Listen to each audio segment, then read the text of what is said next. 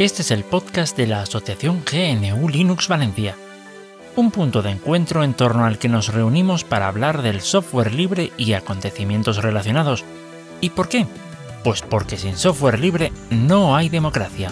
Aquest és el podcast de l'associació New Linux València, un punt de trobada entorn del qual parlem de programari lliure i tot allò relacionat, perquè sense programari lliure no hi ha democràcia. Hola, ¿qué tal? Buenos días, buenas tardes o buenas noches, dependiendo de donde nos estés escuchando y cuándo nos estés escuchando. Bienvenido o bienvenida a este nuevo episodio del podcast de la Asociación GNU Linux Valencia. Y bueno, hoy la lista de participantes somos... Vamos, es, es- es larga, es intensa. Vamos a ver. Vamos por partes. Tenemos a Tarak. Presente. ¿Qué tal? ¿Cómo estamos? Aquí con noticias eh, esperanzadoras y muy interesantes. Hombre, eso, eso es muy, eso es muy, eso no es muy típico en ti, entonces eh, eso da- va- va- valdrá la pena escucharlo. bueno, tenemos a José GDF. ¿Qué tal? ¿Cómo estamos? Hola, ¿qué tal? ¿Cómo estáis? Buenas noches. Buenas noches, buenas noches. Después tenemos a David Marzal. Hola, encantado de estar aquí entre tanta buena gente. Uy, uy, no, no- no sé si lo dirás por mí, pero bueno. Eso es que no me conoce. Eh, ah, um, Después tenemos a eh, Alejandro. ¿Qué tal? ¿Cómo estamos? Hola, buenas noches. Muy bien, aquí estamos de nuevo. Y tenemos también a Julián. Hola, buenas. Bu- buenas, buenas, ¿cómo estamos? Creo que no me dejo a nadie, ¿no? No. No. No, solo muy hay un bien. Marcolino Monitor, pero creo que no cuenta. No, no, ese, ese, no. ese, ese soy, es, es que, es que me desdoblo, ¿sabes? Son secretos de postproducción. Secretos de postproducción, madre mía. Tenemos que, estábamos hablando fuera de micro y que teníamos que grabar eh, eh, to- to- todo lo que viene antes, ¿eh? Todo- toda la charla que nos hemos tirado. eh, sí, sí, que- como, que esa- como en el, co- como en el Estudio. Libre, eh, grabar la previa, como decimos ahí. Da- Ay, es que ay, da ay. para dos podcasts. El podcast podcast y el podcast eh, de el, pre- el previo podcast. el, el, el make-off, ¿no? o, o, la- o mucho bambalinas. ¿no? Yo creo que si pusiéramos el tras bambalina que dices tú, se acababan los podcasts, ¿eh? De verdad, ¿eh? madre mía, ma- madre mía. en fin. Bueno, pues nada, vamos a, vamos a empezar. Teníamos, eh, teníamos, bueno, a Tarak que nos va a contar unas noticias y coméntanos un poquito. A ver cómo está la cosa. Pues bien, eh, por un lado, eh, quiero anunciar que, en fin, se hacen importantes avances en el soporte de GNU Linux para la arquitectura RISC-V, o RISC-5, o RISC-V, dependiendo de a quién preguntes. ¿Qué tiene de interesante esta arquitectura? Pues que es completamente abierta. Es decir, tú puedes fabricar eh, procesadores que se adapten a ti, a lo que quieras hacer. eh, los programas que funcionen pueden ser completamente intercompatibles entre unos y otros. ah, puedes hacer modificaciones a la arquitectura, etcétera, etcétera. Y también resulta que es muy eficiente energéticamente, así que quizás en un futuro ya podamos eh, apartarnos de la horrible sombra que proyecta el Intel Management Engine y el AMD SPS que como sabemos son esos procesadores dentro de los procesadores que mm, tienen poder casi absoluto sobre nuestro equipo, queramos o no. Y lo segundo es em, una muestra de cómo, eh, de cómo el futuro todavía conserva una cantidad increíble de secretos. Y más concretamente, eh, perdón, de cómo el pasado presenta todavía una cantidad increíble de secretos, incluso para académicos que llevan estudiando computadoras muy antiguas durante décadas, de hecho, más de un siglo. Ah, y esto es algo que os quiero preguntar. ¿Cuál creéis que es la computadora más antigua que tenemos actualmente? Eh, eh, cuando dices que tenemos actualmente es que aún sobrevive, que no, que no, que no está desguazada en piezas o pulverizada. ¿A eso te refieres? Me refiero a la computadora más antigua que sigue, en fin, eh, que- de que disponemos a día de hoy, el diseño más antiguo. Mm, ya te digo, como la pregunta, como la pregunta va con trampa, por eso eh, no termino de entender muy bien de, de cu- cuáles son los límites de, de- de- de- de cuáles son los límites de esa pregunta. Yo, yo me atrevo. El abaco. Uy, pues, eh, pues me has pillado. Un, po- un poco menos antiguo que. Un poco más avanzado y menos antiguo que el abaco, pero me, me has pillado. Buena esa. Y además has dado en el clavo. No estamos hablando necesariamente de computadoras electrónicas o electromecánicas. También eh, estamos hablando de computadoras completamente analógicas. ¿Una calculadora Ah, ah. mecánica? Mm, a ver, no, el enigma no será, porque si ya la calculadora mecánica está por detrás, supongo. No es la máquina Mm. anal- analítica de Babbage, no es la. no es esta. no es aquella eh, eh, calculadora mecánica que hizo aquel francés de cuyo nombre ahora mismo no me acuerdo. Adivinad. Mm, A ver. Uf, Bueno, em, pues es la máquina de Antiquítera o. Antiquitera o. Bueno, en fin, eh, un nombre de estos griegos.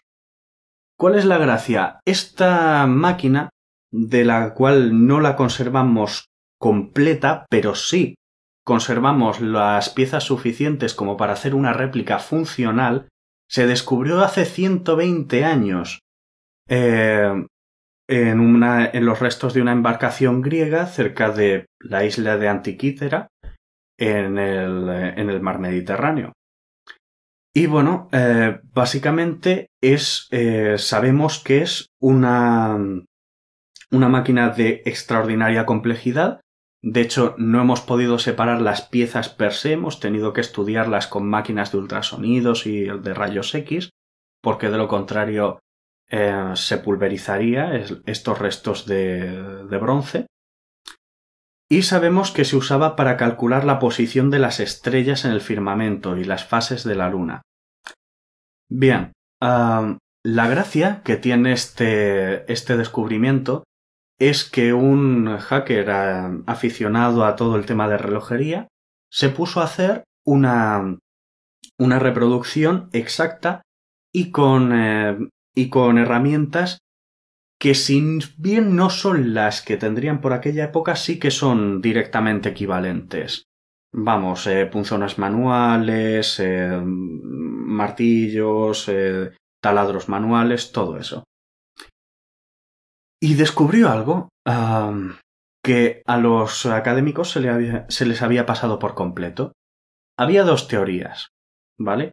Porque uno de, una de las piezas se creía que representaba los días del año solar, con, dado que habían varios, eh, dado que habían varios eh, nombres de unos meses, eh, de unos meses del calendario eh, egipcio. Bien, eh, los estudiosos creían que el problema que había con las ruedas dentadas, que no parecían coincidir, era o un error o que eh, estaba hecho de forma asimétrica por alguna razón. Bien, este hombre ha descubierto que no se trataba ni de un error ni de que estuviese eh, segmentado de forma asimétrica, sino que lo más probable es que lo que sea, eh, lo que hubiera ahí que se había confundido durante todo este tiempo era un calendario lunar. 120 años estudiando esto y resulta que no solo te indicaba la posición de varios planetas, no solo te indicaba las fases de la Luna, también te indicaba eh, también te indicaba la posición dentro del año lunar, que curiosamente eh, para muchas cosas es más importante que el solar, porque es más útil para eh, organizar las cosechas y la reproducción de los animales y la transhumancia. Para cosas administrativas no tanto. Pero ahí está, un calendario oculto dentro de esta computadora tan antiquísima. ¿Qué os parece? Pues mira, a mí me Eh, parece el ejemplo de que no tenemos que olvidar que siempre las cosas pueden ir a peor. Porque, o sea, alguien que ha hecho eso, que es un- una obra así, por así como de ingeniería, y luego hubo periodos, siglos de la historia de la humanidad en la que retrocedimos un disparate, con lo cual deberíamos no olvidar que las cosas pueden ir muy a peor y que hay que pelear por seguir con la ciencia y la, el conocimiento y la educación. Sí, y sobre todo que éste esté eh, al alcance de quien quiera estudiarlo. Porque claro, el problema de aquello era eh, que, el, que el conocimiento, que la ciencia, que el saber era accesible a muy pocas personas. Y cuando hubo una sociedad que dejó de ser capaz de mantener a personas que se dedicasen a almacenar estos libros tan carísimos, a copiarlos y a estudiarlos, gran parte de ese conocimiento desapareció. Y se perdió durante muchísimo tiempo. Entonces, claro, eso da que pensar. Si no se democratiza el conocimiento, si no se hace, si no se hace accesible, podríamos tener un retroceso terrible. Y aquí, pues, vamos a meter, voy a meter yo al menos un poco de baza en favor de las licencias libres y demás, porque si ahora, si ahora mismo ciertas compañías cerrasen y perdiesen sus documentos, una cantidad importantísima del conocimiento humano desaparecería. De hecho, hace unos, hace unos episodios estuvimos hablando sobre precisamente el, vamos a decirlo así, patrimonio digital, ¿vale? Eh, bueno, a cuento de uh, hace, vamos, hace unos tres meses, una cosa así, en agosto, sí, estuve estuve cacharreando con un, con un Amstrad que tenía ahí mi suegro por ahí, en un ahí abandonado en un trastero, ¿vale? Eh, me puse a mirar, eh, digo, a ver, ¿habría alguna posibilidad de pasar eh, vamos, iba con disquets de 5 un cuarto. Digo, ¿habría alguna posibilidad de pasar esos disquets de una forma más o menos fiable a otro soporte? Y me puse a mirar a ver qué, qué, tantas posibilidades había. bueno, había pocas. Y entre los artículos que estuve mirando en internet, precisamente salía el caso de un de un psicólogo que en su momento su trabajo, no sé si era de fin de, Vamos, eh, sí, ya digo, su, doctorado, vamos, su tesis doctoral, perdón, eh, se, había, se le había perdido, en, o sea, o se le había quedado atrapada en un disquete de 5 un cuarto. Con la consiguiente complicación para poder restablecer, ese, eh, restablecer esa información, ¿no? Em, y la reflexión final era, era, podemos mirar documentos o tal escritos de hace 2000 años, pero no podemos acceder a un disquete de hace 30. Sí, ese fue el episodio del 29 de septiembre. Jolín, eh, eh, ¿cómo se nota, cómo se nota que, eres el que está, el que estaba ahí en la redacción, eh? Joder. O el que tiene multipantalla mientras que estamos hablando. Ah, tenía la chuleta ya a mano, ¿eh? yo, yo, yo, tengo una anécdota al, al, respecto. De, además de estos de hace escasos días. He recuperado un viejo teléfono de mis padres, de aquellos de baquelita negra brutales de Telefónica de España. Y estoy buscando a ver si puedo instalarlo en mi vivienda actual. A ver si puedo instalarlo por, por puro placer, vamos, de, por puro retroplacer. Mm. A ver si consigo un conversor de Mm, analógico a digital, quiero decir, de. ¿Cómo era? De, de, pulsos a. ¿A tonos? ¿Cómo? A tonos, Creo, creo que aún, no sé, mm, igual me estoy equivocando, pero creo que a pesar de que en la mayoría de los casos el, el teléfono ya nos llega por, eh, pues por el router, creo que aún así se siguen, se siguen reconociendo los impulsos. De hecho, hay una forma bastante. Si tú tienes un teléfono no digo un inalámbrico, sino uno de cable, ¿vale? Que tiene el típico pulsador. Eh, tú sabes que mm, eh, pulsando, vamos, cortocircuitándolo de forma repetida, haces la misma, haces el mismo efecto que el sistema de impulsos. De hecho, yo sí alguna vez truqué alguna cabina y pude llamar gratis, pero bueno, sí. Eso ya, eso ya es, eso ya es otra historia, ¿vale?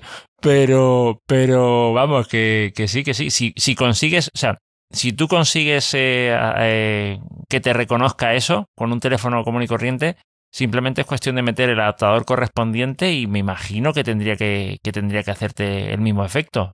Eh, suponiendo que los voltajes sean, de, sean los mismos, eh, suponiendo que los voltajes sean los mismos, suponiendo que tal, eh, la uni- digamos, no tendrías por qué tener ningún problema, supongo. Lo voy a probar, lo voy a probar.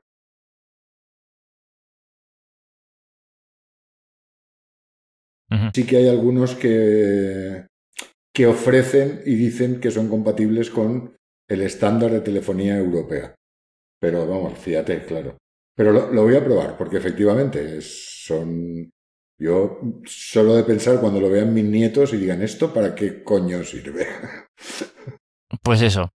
Vamos, pero, pero que yo ya, yo ya digo que el, el tema, el tema ahí tiene que, vamos, no creo, insisto, yo llegué a ver algún teléfono de estos, bueno, no sé cómo se llamarían aquí, allí se les llamaba teléfonos de disco, ¿vale? Mm, Llegué a utilizar alguno, pero tampoco llegué a cacharrearlo tanto, ¿vale? O sea, insi- eh, vamos, eh, quiero suponer que los voltajes son los mismos, porque si pudieron en un momento dado, te estoy hablando a lo mejor a principios o a mediados de los 90, convivir ambos aparatos y yo no he visto grandes cambios en... eh, o sea, quiero decirte que ha habido siempre un relevo, que no ha sido un, cambio abrupto, es decir, ahora todos los teléfonos de disco desaparecen, sino que convivieron teléfonos de discos con teléfonos de, eh, digamos, teléfonos de impulsos con teléfonos de tonos, pues eh, supongo que los no tendrías por qué tener problema con los voltajes y insisto, si la centralita o, o más bien si el router en este caso te reconoce los impulsos, no tendría que haber problema. O sea, porque pasa algo curioso, es, lo, es la sensación que me da. Tú cuando haces una... eh, yo me he dado cuenta que cuando haces una llamada, ¿vale? Cuando marcas con, eh, digamos, con, con tonos, eh, digamos que el router procesa esos tonos y después vuelve a mandar esos mismos tonos a la, ya a la central de verdad. O es algo así, ¿sabes? Más que nada porque a veces marcas eh, y de pronto escuchas, es- escuchas un silencio y escuchas esos mismos tonos repitiéndose. Eh, muy, muy, muy bajo. Me ha pasado en, algún, en, alguna, en alguna ocasión. Entonces, no sé, insisto, si te reconoce los impulsos, pues a lo mejor ya, ya ahí lo tienes. Y sería una Sí, cosa bueno, muy yo- yo- interesante. Yo, lo decía como yo lo decía como anécdota porque es verdad que tenemos tecnologías antiguas que son perfectamente utilizables o reutilizables y que muchas veces se nos quedan, pues eso, obsoletas, directamente obsoletas, y no encontramos cómo, cómo salvarlas. Hombre, lo, lo que pasa, ¿sabes qué, ¿sabes qué pasa? A mí me ocurría con los teléfonos de, de eh, impulsos, ¿no? Que claro, mm, entonces te estoy hablando de a lo mejor finales de los 90, principios de los 2000, una cosa así, eh, todo, era por, eh, todo era por tonos. Es decir, si quiere hacer tal cosa, marque uno. No es como ahora que es marque o diga no sé qué, ¿vale? Que entonces eh, que te, podría, te podría valer uno de, uno de impulso. Pero claro, en el momento en el que tú marcabas el 1, por decir algo, ya hacías un cortocircuito y se iba la, y, y se iba el, eh, se iba la línea. ¿Me entiendes? Entonces, Sí, sí. mm, eh, claro, eso ya, digamos, evidentemente no puedes marcar opciones con ese, te- con ese tipo de teléfono. Pero como ahora está todo tan, digamos, hay tantos sistemas de reconocimiento de voz y movidas de estas, pues supongo que no sería una traba excesivamente grande. Bueno, lo probaremos, a ver qué. A ver Prueba, prueba, ya nos contarás, ya nos contarás. Sí, sí. Ya José, tienes cuéntanos que, algo. tienes que volver ahí y decirnos si funciona. Ya, sí, sí, por supuesto, no tengáis ninguna duda. Hombre, hombre, vamos, por supuesto. Por supuesto. Bueno, José, José, cuéntanos vamos. algo. Bueno, pues resulta que el 23 de diciembre, lo digo, digo la fecha porque obviamente se va a escuchar esto más tarde, junto con una amiga que se llama Cristina, Cristina Peris y yo, hemos publicado una canción. Eh, en principio la tenemos en Bandcamp y en, y en YouTube en forma de vídeo. Y bueno, no sería noticia si no fuera porque el detalle de que está hecho 100% con software libre todo el proceso, como muchas veces he comentado por aquí. La canción se llama Cuenta conmigo. Es una canción muy cortita, dos minutos y medio por ahí. Y es una especie de. Es nuestra tarjeta de felicitación navideña. Y por eso la hemos publicado ahora. No es la primera canción que hemos grabado. Es la de- segunda o tercera ya. Pero bueno, dada la urgencia de las fechas, pues hemos publicado la primera esta. Y nada, y tenemos ahí. La publicación ya eh, os facilitaremos los enlaces para, para escucharla. La, canción en sí tiene licencia Creative Commons. Se puede escuchar. en cualquier dispositivo. A través de Bandcamp se puede descargar en cualquier formato, incluidos los libres, los Goborbis y los FLAC. Y no sé qué, más comentar sobre el tema, que sea así relevante. Bueno, sobre la producción, que está. Lo que es la mezcla de grabación se hizo en Ardor. Y el vídeo utilicé bastante software para hacerlo. En, Blender hice la edición del vídeo.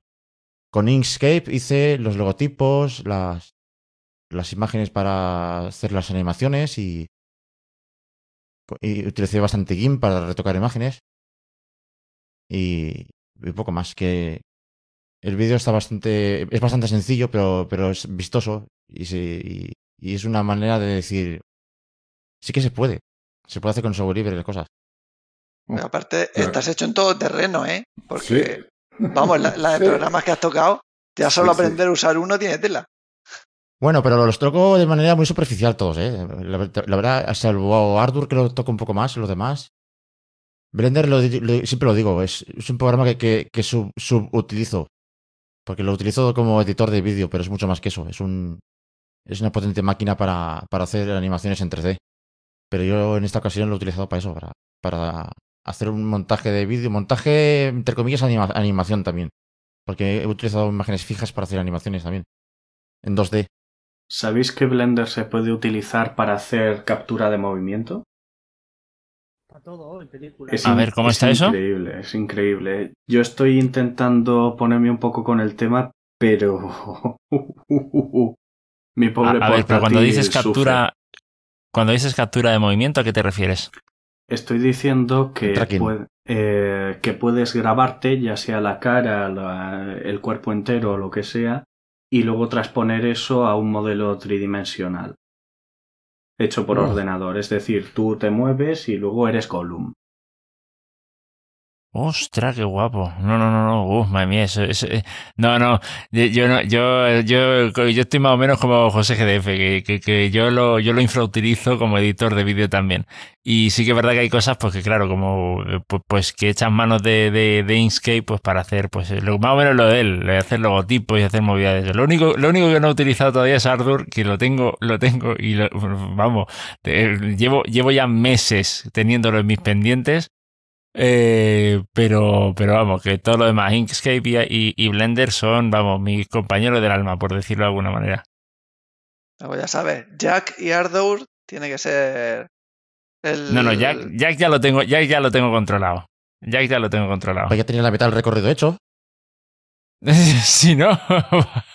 Y ya, ya sabes, tienes un curso por ahí de alguien que hizo hace tiempo. Eh, sí, no, que sí, eso, eso me parece. Un, un, un, un tal José GDF que, que, lo tiene por ahí. Por Sí, un zumbao. Eh, sí, sí, sí, sí, sí, sí, Por cierto, un zumbao que cuando acaba los cursos ya se lo han cambiado y tiene que volver a empezar otra vez. De hecho, está mitad, de, hecho, de hecho, lo tengo a mitad todavía, aún, aún no lo había terminado, ¿eh?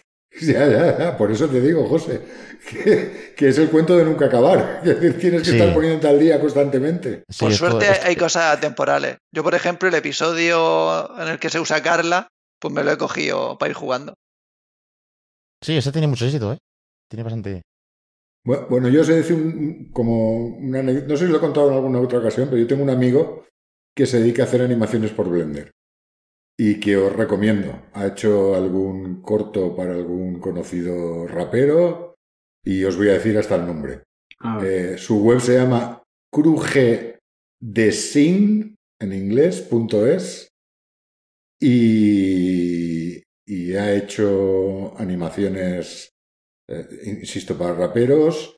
Eh, no sé si recordáis aquella en el fue creo en el, fin de año del 2019 que salieron desde China un montón de drones que funcionaban todos eh, sincrónicamente en el espacio y hacían dibujos y tal y cual. Él estuvo desde Blender simulando todo eso con los chinos. También ha participado en alguna cabecera en la edición, en una parte de la edición de las cabeceras de los premios de los Oscars.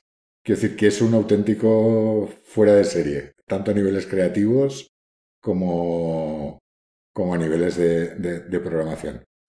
Eh, su nombre completo es Nacho Campillos eh, vive en un pueblecito del Horta Sur y yo recomiendo que veáis sus cortos porque esto que estabais comentando de Blender, del que yo no tengo ni idea, nada más que lo poquito que me cuenta él, cuando lo ves dices, ¿cómo? Que esto lo está haciendo alguien en mi pueblo, al lado de mi pueblo, cerca de mi pueblo, y que está trabajando con Hollywood, con los chinos, con los... Pues sí, así es. Claro que sí. eso no? os lo podríais imaginar. Cada vez es más Pues frecuente. pásanos este y lo ponemos en las notas del programa y Sí, así sí, sí, no te le ponemos fácil a la gente el buscarlo. Vale, muy bien, así lo haremos. Perfecto. A ver, Bueno, teníamos. eh, no sé, eh, teníamos a Alejandro. Sí, bueno, no sé yo si un par de cositas simplemente. Eh, como noticias, bueno, eh, como sabréis y ya con algún parche que otro han sacado recientemente la, la nueva versión del kernel LTS de Linux, la 5.10, la cual ha hecho que se me congelara el ordenador. He regresado a la 5.9, así que ahí de momento estamos. Eh, también ap- apreciando un poquito también software libre, lo que hemos ido gastando y haciendo últimamente. Y yo ahora me he puesto con Kika para hacer eh, las PCBs de diseño electrónico y tal, ya os imagináis por qué. Pero bueno, apreciando también el software libre en este caso, una maravilla, ampliamente gastado y es fantástico. Y poquito más. A mi rollo, como siempre. muy bien, muy bien. Bueno, Bien. yo, yo tengo una noticia también, si me dejáis. Una-. Más que una noticia, un anuncio, que, que no sé muy bien a dónde va a venir. Y es los, los planes de Telegram de incluir publicidad, que no sé muy bien cómo van a quedar. Porque en, en la previa hablábamos de Telegram y de lo mucho que lo utilizamos y lo, y lo útil que nos es en muchas ocasiones. Ya veremos, porque claro, de alguna manera, como pasa casi siempre, las cosas hay que financiarlas de alguna manera. Y estamos utilizando Telegram con un consumo de datos que yo no quiero ni pensarlo. Y que mantener esos servidores y guardarlo debe ser una cosa brutal. Que solo en almacenamiento y en red. Madre Sí, sí, mía. sí, sí, sí, madre mía, madre mía. Eh, eh, Bueno, pues- Buenas noches. Ha anunciado hace unos días que un nuevo modelo de negocio para intentar financiar estas cosas. Pero Y- que todos los grupos privados y las conversaciones Sí, sí. privadas, eso sigue libre Sí, sí, y, sí, no, sí. y no va a cambiar a modo de pago. Pero que evidentemente no, los no. canales con 15.000 personas, hombre, pues a lo mejor ahí se pueden permitir meter Sí. algo de public. Y aparte quería igual, meter, que- quería meter también características de pago nuevas también. Sí, sí. había sí. leído por ahí. Que yo, seguramente eh, eh, es posible que las pague solo como donación por, por todo lo que uso la aplicación. No, no, no sé exactamente lo que es, lo- pero vuelve a ser un ejemplo de que no se puede estar ofreciendo servicios de ese tipo eh, indefinidamente sin, sin, sin un mínimo de financiación. Pues claro, yo no sé muy bien, pero creo recordar que, que Telegram tenía ya 500 millones de usuarios, que, que ya son unas cifras que dan un poco de vértigo, ¿no? Y y dos, y dos gigas son ahora, ¿no? O, 2, o 1,5, o una cosa así. 1,5 gigas por cada, por No, cada mensaje. ¿Eh? Creo que llega a dos. A. Sí, o creo que ya ha llegado a dos ya. Bueno, pff, es que yo no puedo ni imaginarme lo que es eso. ¿eh? en, en- Es como que, es que, a, a ver, ¿sabes, qué pasa? Yo, yo uno, uno, se, uno se plantea, a ver, se supone que todo esto, entre comillas, salía del bolsillo de Pavel Durov. Digo, macho, pedazo bolsillo que tiene, ¿dónde está el límite? Pues bueno, ahí es cuando ya se le empieza a ver, cuando ya se le empieza a ver el límite, ¿no? Eh, A mí me eh, tranquiliza. Sí, a mí también. A mí también. A, a Que ver, sea sí, claro pero- que lo diga. Eh, sí, no, no, no, eh, eh, está, está bien, pero claro, llega, eh, también te quedas con un punto de decir, a ver, bueno, vamos a ver, pregunta, si Telegram se terminara volviendo, digamos que sí, la parte de cliente ya sabemos que es libre y todo lo que quiera, ¿no? Pero si, la, si digamos, si Telegram como tal se terminara volviendo, digamos, prácticamente igual que Facebook o qué tal, ¿qué haríamos? Eh, nos, vamos nos esperaríamos hasta el último momento para una alternativa, para, para plantearnos en serio una alternativa. Por- bueno, porque a ver las haylas, ¿eh? Quizás no tan buenas, quizás no, no tan eso, pero a ver, quiero decir, incomunicados no nos quedaríamos. Pero, pero vamos, eh, no sé hasta qué punto eh, a- actualmente, mm, incluso dentro de la, la- digamos, dentro de los usuarios que estamos aquí de software libre y tal, nos estamos planteando alternativas para un caso como esto. Porque Telegram lo estamos usando bastante, ¿eh? Mucho, ver. mucho. Ba- ba- Bastante a niveles de lo siguiente. Si tú en estos momentos quieres tener almacenamiento ilimitado, gratis y respetando absolutamente la privacidad, es que es muy fácil. Solo tienes que encriptarte tus, los ficheros en tu ordenador y una vez encriptados, ir subiéndolos de 2 de dos gigas en 2 gigas a, a Telegram. Y Cifrado. tienes a- cifrado, cifrado, perdón. Perdón, perdón. Lo siento, Perdón. soy un poco Espera, talibán no, para no. eso. Me, me- me- me- voy, me voy a arrodillar, me voy a arrodillar. Quiero decir, si, si los mandas cifrados, eh, ¿tienes almacenamiento ilimitado? Ilimitado es literalmente. Sí, Sí, eh, aparte pero- es que pero- te dice, bueno, por lo menos ah, tienen vistas de, de, hacer, de hacerlo sostenible. Ah, bueno, pues tienes la esperanza de pensar que el producto no eres tú. No es como Facebook, que es gratis porque realmente tú eres el producto, no el usuario. Hombre, pero, pero y, el, y el punto de decir, eh, primero empiezas así y de aquí a 10, 15 años acabas como Facebook. Si es de aquí a 10, 15 años, tiempo hay de, Hombre, no, eso por supuesto. Eso, eso, alternativa. eso por supuesto. A ver, por supuesto. Pero ¿sabes qué pasa? Que, hombre, quizá en la comunidad de software libre no sea tanto, pero hay mucha gente, a ver, en- entiéndeme, tú coges, te las ingenias para que, yo qué sé, haya gente que se esté pasando a Telegram, gente que no está metida en el mundillo de software libre a, a fondo, ¿vale? Eh, y después sacarlos de ahí es complicado, ¿eh? Es Bueno, complicado, salimos porque ya... del Messenger. Que ya nadie se acuerda de que antes chateábamos por Messenger. Sí, Sí, pero fue un pero- cambio pero- pero- más orgánico. Esto, a ver, a- el cambio que se ha hecho de Messenger a WhatsApp ha sido muy orgánico. El cambio, los pocos cambios que consigo que se hagan a Telegram son, vamos, gente que me quiere y que, y que quiere poder contactarme y sabe que, no- que es o eso o correo electrónico y el correo electrónico les da mucha pereza. A mí eso me pasa lo mismo, pero lo cierto es que, que mi cuñada, que tiene 20 años, a los zagales de hoy en día te cambian de Snapchat a TikTok a no sé cuál es la última, con una velocidad, que ellos no tienen los problemas que nosotros o que gente mayor en, uff, qué pereza es que ponerme con este nuevo programa. Ellos van incluso por moda, Instagram, TikTok, no sé qué, pum, pum, instalo, desinstalo. Pero Telegram, a ver, Telegram, digamos que actualmente está como, eh, sobre todo con la pandemia se notó bastante, con el, con el, con el inicio, eh, que empezó a ligeramente a ser moda, pero no nos engañemos, el común de los mortales sigue en WhatsApp.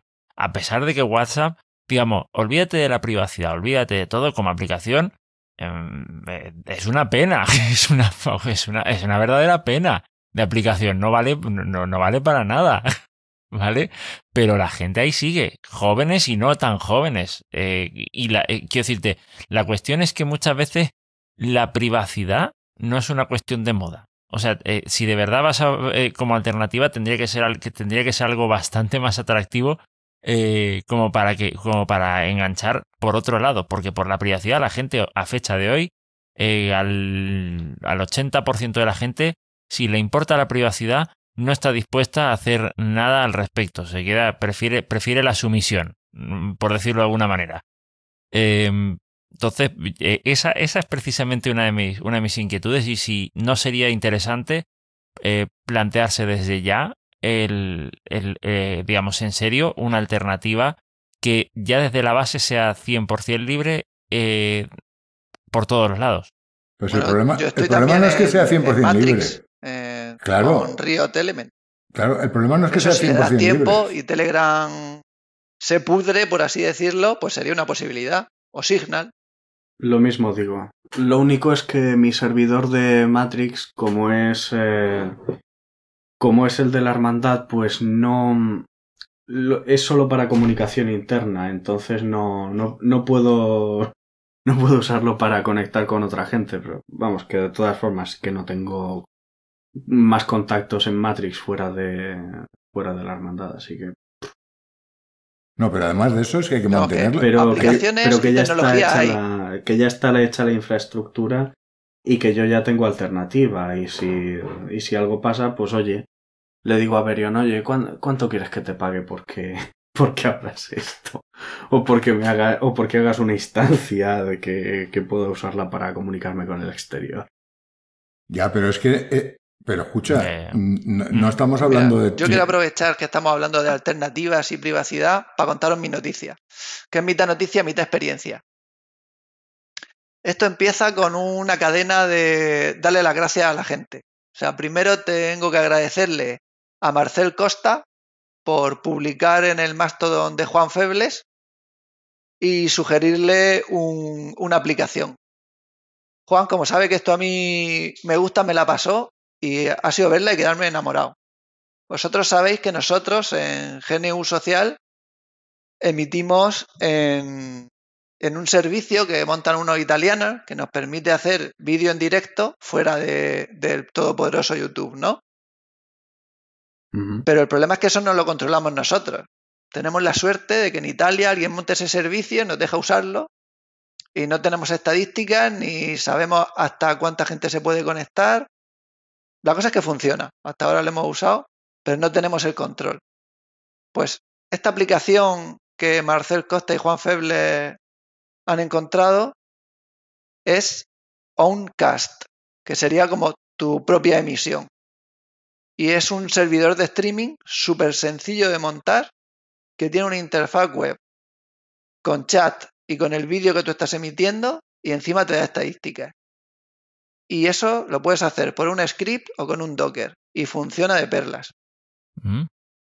Mm, int- interesante, interesante. Muy, muy interesante. Sí, sí, muy sí, la verdad es que sí. La verdad es que sí. Sí, todo hay que Y decirlo. además, por lo que estoy viendo sobre la marcha, es multiplataforma. Sí, yo me lo he montado en Docker y incluso me he hecho un DNS dinámico para dejarlo abierto e ir haciendo pruebas, pero la verdad es que va muy bien porque te permite varias calidades de stream, o sea, tú puedes emitir como para móviles y como para PC, él se encarga de todo. Y es tan sencillo, o sea, una vez que alguien lo tiene montado, por ejemplo, yo monto ese servidor, con OBS, igual que se emite a YouTube o a lo que estábamos haciendo, se puede emitir ahí. Y ya estamos en público. Ah, Con lo ostras, cual pues yo estoy deseando probarlo. Y todo, claro, todo desde tu propio servidor o desde tu tal. Vale, vale. Está- Claro, lo montas en tu VPS o lo montas en tu casa o donde quieras. Pero Ah, ahí pues es no. todo tú. O sea, tú tienes las estadísticas, el vídeo lo mandas tú por OBS y tú lo retransmites al resto de la gente. Cuando hagas cuando hagas alguna prueba, nos avisas y le echamos un ojo a ver cómo va. Poner vemos de- y- en y el vemos de paso- el enlace. Eso también. No, pero más, que nada- si más que alguien- nada para ver, más que nada para ver el, el- el rendimiento que tiene, si se conecta bastante gente, a ver cómo. Eso también habría que verlo. Sí. Como esto se va a publicar ah, dentro de unas semanas, ah, en esta semana hacemos las pruebas y en el siguiente ya ponemos qué tal ha ido. Ahora mismo lo que voy a dejar es el, el artículo de un blog que tengo yo, que es un blog de apuntes, donde está cómo probarlo cada uno. O sea, los comandos y la información importante para probar cada uno cómo funciona. Ah, pues genial. Vale. Pero yo entiendo que es el método, digamos, a la hora. No es, no es como, por ejemplo, eh, PeerTube, que por ejemplo es eh, un sistema P2P. Esto es un sistema convencional. O sea, necesitas tanto ancho de banda como personas se te estén metiendo al- a, la, a la transmisión, ¿no? Sí, yo por la prueba que he hecho, ah, bueno, tú puedes poner la calidad de emisión, ¿no? O sea, puedes poner que sean Sí. 1500 kilobits, a 2500 eh, en RAW y a lo que emitas por OBS. De media son 2 mega- megabits por segundo. Por usuario. Sí, por conexión. Vale. Yo emitiendo yo a calidad buena. No he hecho la, no he hecho unos 800K para móvil. De todas Vale, maneras, eh, tener en cuenta que en cuanto a ancho de banda, yo tengo la... mm, a ver, los anuncios de Movistar, de Telefónica, de que gratuitamente, no sé si ya o en las próximas semanas, eh, va a aumentar a la gente que tenía 600 megas a un giga de sus clientes, de sus clientes. Madre mía. Sí, sí, de sus clientes normales. No hablo de clientes empresariales, de los clientes que tienen contratado.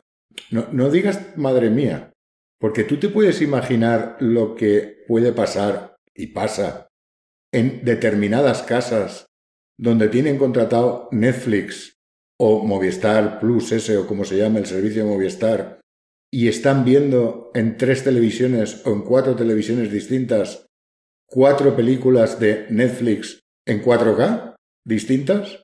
No, pero eso ¿Qué te, cho- te- qué te chorro sobra, te necesitan? sobra. ¿Qué chorro necesitan? A, ver, pero, pero, pero, pero, pero en 4K, ¿cuánto, eh, digamos, cuán- eh, el bitrate de un 4K, cuánto es? Porque no, no, me, no me he puesto al tema. Yo tampoco, yo no estoy puesto en el tema. Yo, creo que menos, menos de 20 megabits. Eh, eh, claro, no, no creo que mucho más. Y, y estamos hablando de, estamos hablando de un giga, ¿eh? O sea, sí. es que, es que eso es, es muy bestia, es muy Yo con mis bestia. 600 megas creo que tengo para servir gente, ¿eh? O sea que... Sí, sí, sí. Pero si, pero si yo no me he planteado ni subir, ni subir los 100 megas que tengo, y No, estoy muy pues, contento. Si lo digo porque igual que, bueno, es la historia.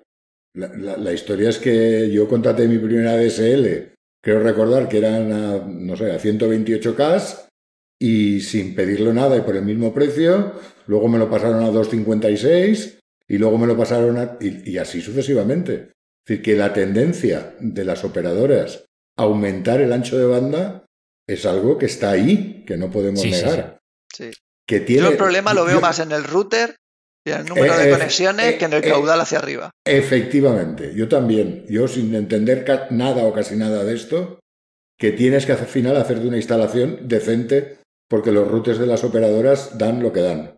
Sí. Volvemos a lo mismo a, a la, a aseros la dependencia. ver Sí, algún sí, tutorial. en naseros y, y- y- y directamente intentar que te coloquen una ONT en lugar de enchufado directamente al router, porque el router que te, que te enchufen luego dará lo que dará y, hará lo que hará, porque será un router, pues eso, baratito, por decirlo de alguna manera. Pero eh, yo quería referirme a que eso, eso, para estos servicios de streaming, nos empieza a dar a los usuarios finales una libertad que antes no teníamos, porque no teníamos caudal suficiente. Sí, Sí, es yo- cierto que el que estén ahora. mm, El abaratamiento de las conexiones está llevando a auténticas tonterías, pero también para el que quiera montarse algo personal y propio, le da muchísima libertad. Ahí te tengo que dar la razón. Sí, Aparte que yo creo que en lo- las emisiones que hemos hecho, a ver, yo creo que han tenido éxito, pero no creo que nos vean 400 personas a la vez ah, sin, sin haber hecho mucha publicidad. O sea que yo creo que con 600 y un giga tenemos para llegar al público de sobra. Que luego eso ya se queda colgado como si fuera un vídeo podcast y lo pueden consumir a posteriori. Pero en directo, pues con que puedas emitir a 500 personas, yo lo veo un logro. No, y no, aparte- eso está, eso- Dime, dime, Marco. No, no, que digo que eso, que eso está claro, que, que- que la cuestión es, la cuestión es llegar a gastar el ancho de banda ese, porque evidentemente a, a base de, pues, de, de 2 megabits o 3 megabits, eh, llegar, a, llegar a petar un, un giga ya es complicado. Pero hombre, 100 megas ya, ya sí que ya sí que es más fácil, ¿eh? Aunque bueno, sí, también tú, necesitas. tú no puedes ser el servidor. ¿Eh? Que tú no podrías ser el servidor de, de esta plataforma. No, no, no, evidentemente no. O tendría que, o tendría que subirme ahí a los 600 o un giga de, de Julián, ¿no? Pero sí, sí, Pero, ¿Sabes evidentemente. lo que podrías hacer tú si realmente quisieras? Esta aplicación te permite que no tengas que ser tú el servidor, sino que tú puedes generar los ficheros, los trocitos, y los puedes subir a, a Amazon, al almacenamiento que tiene Amazon. Y la gente conectarse ahí y cogerlos. Ya. Ya Ya, no ya, estás libre, porque estás poniéndolo en Amazon, pero sigues tú en control de qué grabas y qué emites. Sí, sí, sí. No, no, pero vamos, que de todas formas tampoco es, un, tampoco es una cosa que de momento me plantee hacer, digamos, vídeos en directo. Eh, no, no, los directos no, o sea, tiene que estar muy justificado eh, que yo haga un directo. Eh, No, no suelo, no suelo. Tú personalmente no, pero imagínate en la asociación. Que no, no, asocia- eso está clarísimo, eso está Claro, clarísimo, eso está clarísimo. con esto de Eso la está- pandemia, lo que hemos sufrido hasta que hemos conseguido, primero lo intentamos con Jitsi, Jitsi tenía lo que tenía, luego con BBB, luego, quiero decir, y hasta que has conseguido hacer que eso saliera en directo desde la web. Pues no ha sido, no ha sido fácil. Lo que estamos No, no, no, comentando eso está claro. no- nos puede dar una opción, porque vamos, es que fíjate, aunque no sea en tu, en tu propio equipo, es que un servidor con un buen ancho de banda te puede costar 100 euros al año. Si lo, de- si lo haces dedicado a eso. Un servidor desde cero. Es decir, que no, no, no más. Con, con un buen caudal y con, una buena, con un buen procesador y con una buena memoria. Es decir, que. Hombre, Sí, sí, yo. Siempre soy, yo siempre soy más partidario de hacerlo en casa. Si puedes hacerlo en casa, hazlo en casa. Y no dependas de nadie. Pero bueno, quiero decir que. A mí ese programa, por favor, poner bien la. en- en- en- No, no, no, a ver, no- no, no no, nos no, no, interesa. no le estoy. Oye, oye, cuando digo esto no le estoy quitando mérito ni mucho menos, ¿eh? No, no, si no digo que le estés quitando. Espe- espe- mérito. espero que no se me entienda por ese lado, vamos. No, No, yo no te he pillado va, por ahí, ¿no? No, yo tampoco. Vale, vale, vale, vale. tampoco, Ni, ni mucho menos. Vale, vale. Por cierto, os voy a que- contar una anécdota. ¿Sabéis cómo se ideó el programa? ¿Cómo? El, el desarrollador, creo que fue en- al principio de la pandemia, ah, se casaba alguien, no sé si era él o un amigo o un familiar, y querían emitirlo.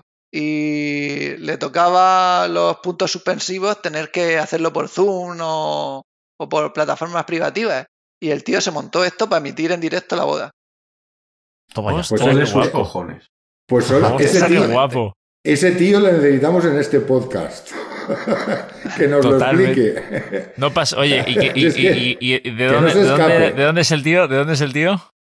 A ver, eh, os lo busco. Vamos, que, que no pasa nada, que si habla inglés se le hace el doblaje, Sí, no pasa nada. Sí, sí, sí, sí, le hacemos la traducción simultánea. Te- te- Vamos, sin problemas, ¿eh? Sí, sí, que sí. tú- lo haces tú la, la voz en off, ¿no, Marco? Hombre, eh, sí, sí, sí, sí, sí, sí, le hago yo la voz, ¿no? Es de San Francisco. Mm, Vale, vale. Sí. No te, no te preocupes. no, si, si te lo consigues traer a- a- esto, vamos, yo, yo, yo ya te digo, le hacemos la traducción simultánea. Garantizado, Sí, sí. garantizado, vamos. Por Le cierto, mandaremos un, un mensaje por Mastodon a ver qué dice. ya que sale el tema de servidores y tal, eh, pero en este caso me voy un poquito a la versión oscura de la red. No, eh, coñas aparte. Madre mía. No, no, es, no es solo porque sea una página eh, que puede alguien visitar de forma anónima usando Tor. Es que es la forma más sencilla. Es la forma más sencilla que jamás he visto de montar un servidor. Y es con OnionShare. Es más fácil montar este servidor en, eh, en la red Tor que montar uno en la red normal. Y, y yo, y yo he alucinado porque, a ver, eh, pelearse con los DNS, adquirir el dominio, todo eso es un dolor de muelas. Eh, en, este, en este caso es tan sencillo como te instalas el programita de Marras, le haces un par de configuraciones, le dices en qué carpeta está la página web que tiene que compartir y ya está. Fin de la historia. Eso sí, es una dirección Onion, entonces pues tiene que... Hombre, eso, ti- tiene te- lo que tienen las direcciones Onion, pero es la leche. ¿Y dónde lo alejas? ¿Y dó- y dónde lo alojas? ¿En tu propio equipo? Claro, eh, si tienes Sí, sí, una sí, sí, sí, Raspberry sí, sí. o en un Sí, sí, sí, en servidor tu o lo propio que sea. equipo. En, en- en tu propio equipo, Sí, sí, sí. sí. Que puede ser también bueno, vale, un o sea que servidor sí. temporal. En plan, si quieres compartir unos ficheros o algo, oye, te envío esto, pam, pam, eh, descárgatelo, pam, ya está. Y eh, es- me ha sorprendido lo sencillo que es montar un servidor en la red Tor comparado con lo que es montarlo en la ClearNet. Es alucinante. Vaya, no, no, eso estaría interesante saber cómo, cómo, cómo se hace, porque vamos, eh, eh, cómo montarte un servidor en, en- en Tor. Porque eso nunca sabes si lo puedes necesitar. Sí, sí, así que, así que bueno. sí. Pues nada, eh, Bueno, a ver, voy a dejar la referencia en el... vamos a dejar la referencia a este programita, si os parece. Sí, porque es, es una maravilla. Es una maravilla. Sí, muy bien. Vale, vale. Oye, Eh, echa, una- echa para adelante, echa buena para adelante. Una buena idea. Bueno, a ver, ¿alguien más tenía alguna noticia? No. Cri, cri, Bueno, cri, venga, cri. pues, pues ¿Te parece ver, poca ¿he buena noticia? No. Bueno, pues yo quería comentar un poquito la, digamos, una movida en la que en la que he estado estas últimas semanas. He estado haciendo algunas pruebas raras de esas, de esa, en fin, cada uno tenemos nuestras rarezas, pues yo tengo la mía. Em, resulta que, bueno, ya en algún episodio, seguramente David Marzal le, lo podrá decir, en algún episodio, o sea, podrá decir qué episodio es, quiero decir, eh, estuve mencionando lo de lo de las copias de seguridad, digamos, de archivos ya definitivos, o sea, archivos que ya sabemos que no vamos a borrar, que no vamos a necesitar borrar, en soportes ópticos, en, concretamente en Blu-rays eh, con tecnología MDISC, ¿vale? Que es una tecnología en la que se supone que el soporte teóricamente dura mil años, ¿de acuerdo? Eh, y que teóricamente a los 600 años el 2% de los, de los discos mm, serán inservibles pero no antes. Eh, falta viajar en el tiempo 600 años para comprobar que eso sea verdad. Y, otro, y, para comprobar que los aparatos eh, para reproducción y grabación sigan existiendo. Pero bueno, eso ya es otra historia. El caso es que, claro, yo estuve viendo cómo eh, optimizar el espacio de, de, del disco, ¿no? Porque los discos así, tal cual, o sea, un disco, por ejemplo, de 100 o de 128 gigas, eh, con, digamos, eh, con tecnología MDisc, pues estamos hablando de que a lo mejor el disco puede salirte, a ver, que si, si recuerdo bien, pues sobre los 40, 50 euros, ¿vale? No, no recuerdo cómo estaba, eh, más o menos yo creo que la, estuve haciendo cálculos y, la, y cada giga son 20 céntimos, ¿vale? Lo que te cuesta. Con un, con, digamos, si, si sabes jugar un poquito bien con la cosa, eh, cada giga son 20 céntimos. Es bastante caro, pero si tenemos en cuenta el, beneficio de esto se, esto se queda ahí para, digamos, para siempre y tienes que revisarlo muy de uvas a peras y tienes que, vamos, el mantenimiento de esa copia es bastante reducido, pues a lo mejor puede hasta interesar en un momento dado, ¿vale? Em, insisto, si haces una práctica absolutamente correcta de la copia de, digamos, de copia de seguridad. Bueno, yo me preguntaba cómo puedo aprovechar el espacio de ese disco al máximo, porque evidentemente, como, como menciono, barato no es. Y se me ocurrió una idea. ¿Vale?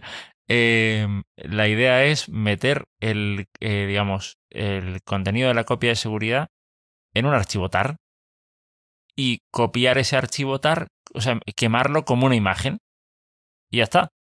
Es decir, eh, sin más pretensiones, si tienes contenido de más de 128 gigas, pues lo que haría sería ponerlo todo, todo ese contenido en un archivo TAR eh, y, digamos, subdividirlo, pues por ejemplo, con el comando split, que, que, que vale para ese tipo de menesteres.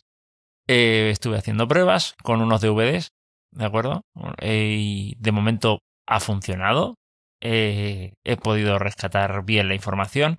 Sí que hay que tener en cuenta algunos, algunos detalles, eh, digamos, a la hora de seleccionar el tamaño del archivo y cosas de estas, pero digamos que he estado entretenido con esa, con, con esa movida. Eh, ya he hecho mi, mi pedido a, a, los Reyes Majos eh, y, van a caer van a caer muchos CDs. Más bien, muchos discos Blu-ray de, Bueno, no de esos exactamente.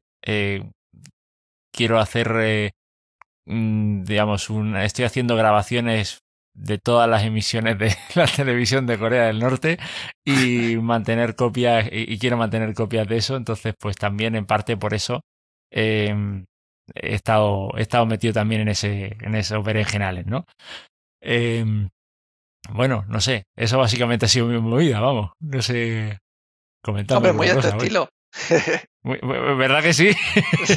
Por cierto, es, es el mismo episodio que hemos dicho antes, el de 29 de septiembre.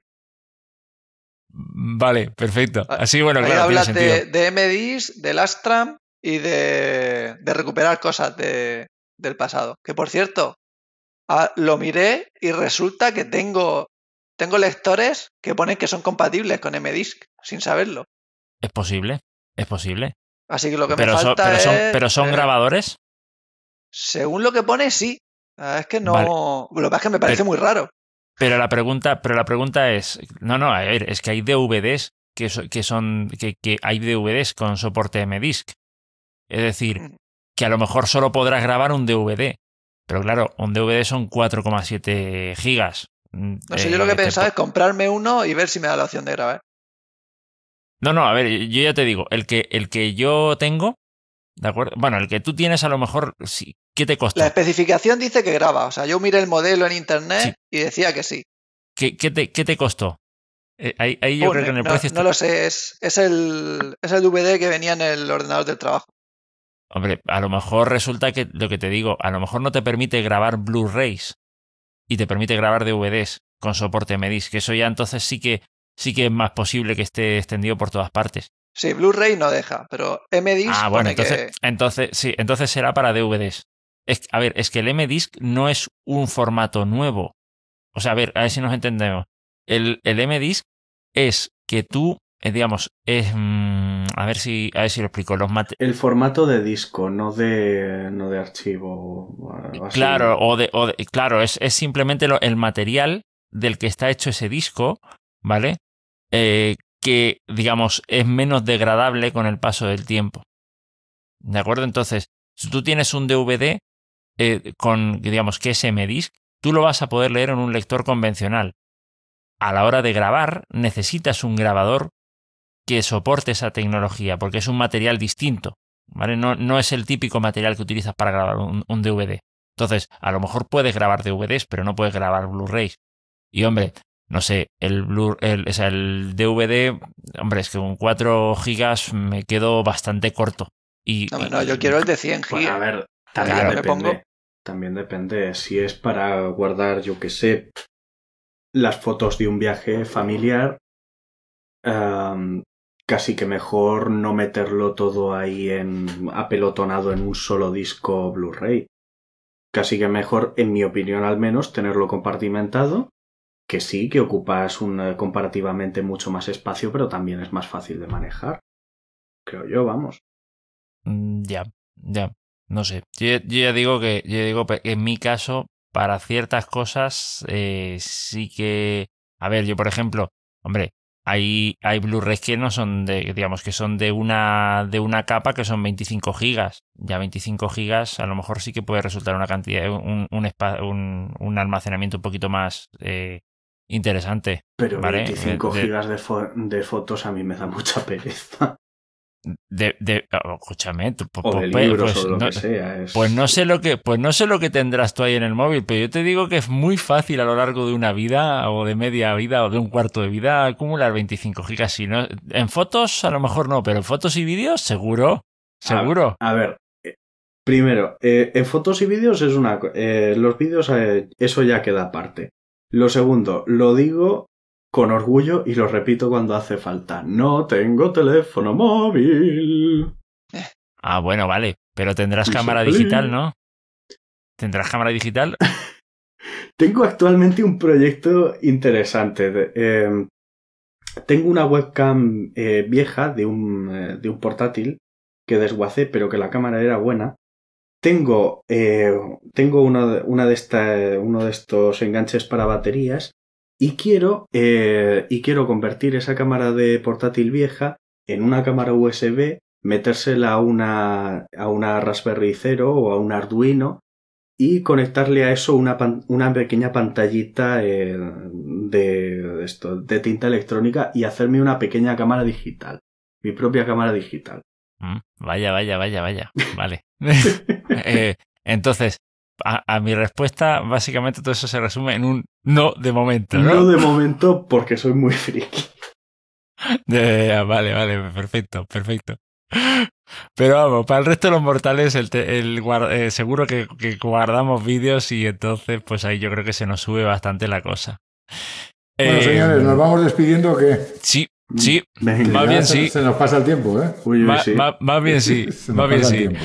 Eh, pues nada, yo simplemente nada decir, oye, que, que dejamos a partir de aquí, de que cerremos este episodio, el, el tema ahí de, de José GDF y, y compañía.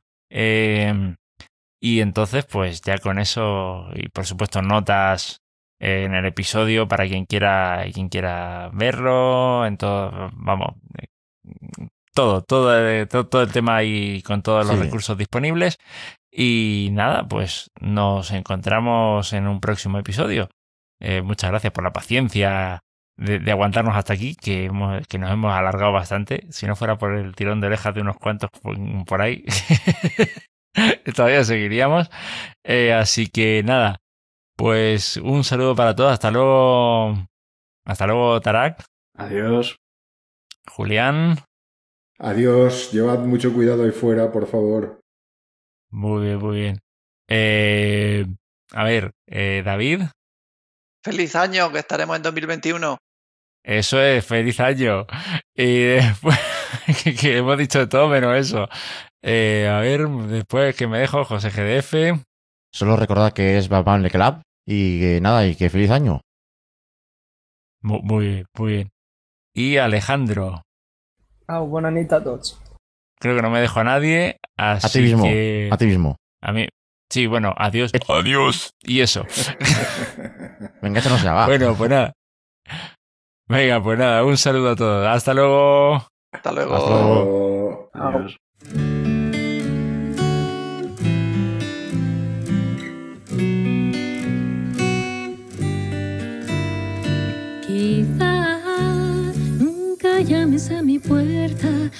Excusa de pedirme un poquito de sal. Tal vez seas de esos que no entienden que es mejor vivir con gente a vivir en soledad. Si me dejas te puedo enseñar, la magia se puede tocar. Si estás solo esta Navidad, conmigo puedes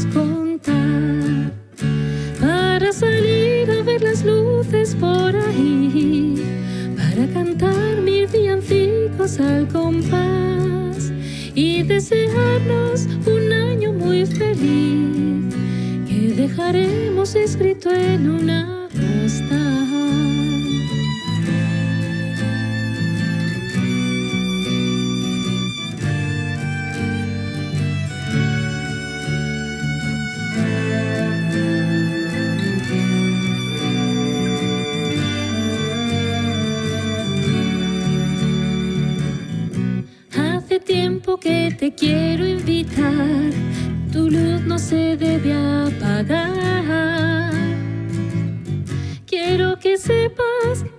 que esta Navidad